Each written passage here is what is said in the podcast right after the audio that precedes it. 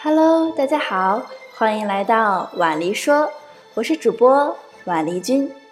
今天婉丽君想谈一谈不一样的话题。今天婉丽君想要来谈一谈我的中国心。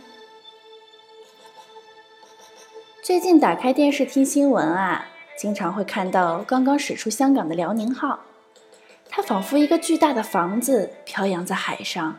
乘风破浪，承载着我们每一个中国人的期待和希望。我们的征途一直都是星辰和大海，我们的祖国一转身，它就在。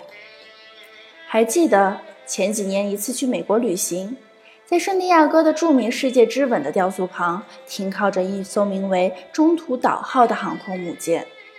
中途岛号排水量七万四千吨，是美国服役时间最长的作战舰艇，从四五年一直服役到九十年代，中途经过多次现代化改装。到中途岛号退役的时候，它已经完全被改装成了一艘现代化的航空母舰。当时同行的小孩子们都格外兴奋，争相吵闹着要上舰见见世面，那种激动的样子，到现在我都仍然记忆犹新。随着在航母内部的不断探寻，心中的惊讶与惊喜便更大了。我感叹人类的智慧，赞叹自然的奇妙。在蔚蓝的海中央，一艘庞然大物静静地躺在上面，静若处子，动若脱兔。它时而安静祥和，时而勇猛激烈。我仿佛看到了他一次次在海上开足马力，全速前进，用肩膀。担起一架架战斗机，背负起一个又一个的重任。那时，站在舰上的婉离竟然有些漠然。看我泱泱大国何时能够拥有属于我们自己的航空母舰，闪耀在世界的东方？那一刻，我站在太平洋的一端，望着海浪拍打在船身上，思绪却飘到了太平洋的另外一端。我多么希望、盼望着祖国也拥有自己的航母，在波澜壮阔的大海上乘风破浪。终于，我国的第一艘航空母舰“辽宁号”开始正式起航。我们的“辽宁号”于二零一二年九月二十三日下午十六时许，在大连举行了交船仪式，与相邻停泊的八十八号舰全部挂满旗。十六点四十分，舰桥桅杆升起五星红旗，舰首升起八一军旗，舰尾升起海军旗。而二零一二年九月二十五日，中华人民共和国国防部宣布，中国首艘航空母舰“辽宁号”二十五日正式交接入列。紧随其后啊，在二零一七年四月二十六日，我国第二艘航空母舰下水。不过有趣的是。在剪彩之后，一瓶香槟酒被摔碎在舰首，而这一举动便是通行世界的军舰下水国际惯例，被称为制瓶礼。其实，这种用酒为新船祈福的举动，跟人类航海史一样久远。早在古希腊时代，新船下水时，人们便用橄榄枝编成花环戴在头上，并以葡萄酒庆祝，把水泼在新船上。基督徒和犹太人也会用酒和水为新船祈福，祈求神灵保佑出海平安。而在中世纪的时候，英国有了高脚杯的下水仪式，司仪官员象征性的喝口葡萄酒，把剩下的酒洒在甲板或船首，然后把杯子扔入大海。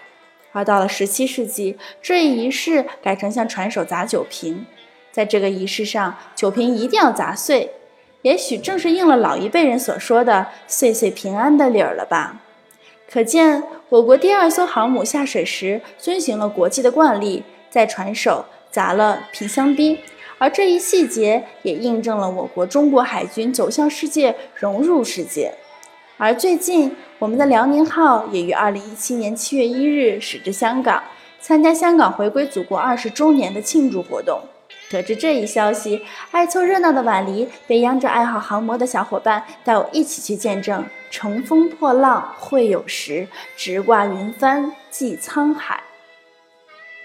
你看呐，舰上耀眼的八一军旗迎风飘扬；你看呐，战斗甲板上时刻准备的战斗机在等待下一次的逆风翱翔；你看呐，无论是剑上还是剑下的人们，个个都欢欣喜悦，笑逐颜开，甚至有老伯伯泪洒当场，颤抖着声音在赞叹国家现在的伟大富强。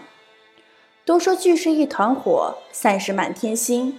不知为何，无论在哪里，每次看到五星红旗飘扬在头顶上方时，就莫名的安心。最近热搜新闻的头条提醒着我们，距零八年申奥成功已经十六年了。那时候，我们散落在世界各地的中华儿女都纷纷用着自己的方式去庆祝这一历史性的时刻。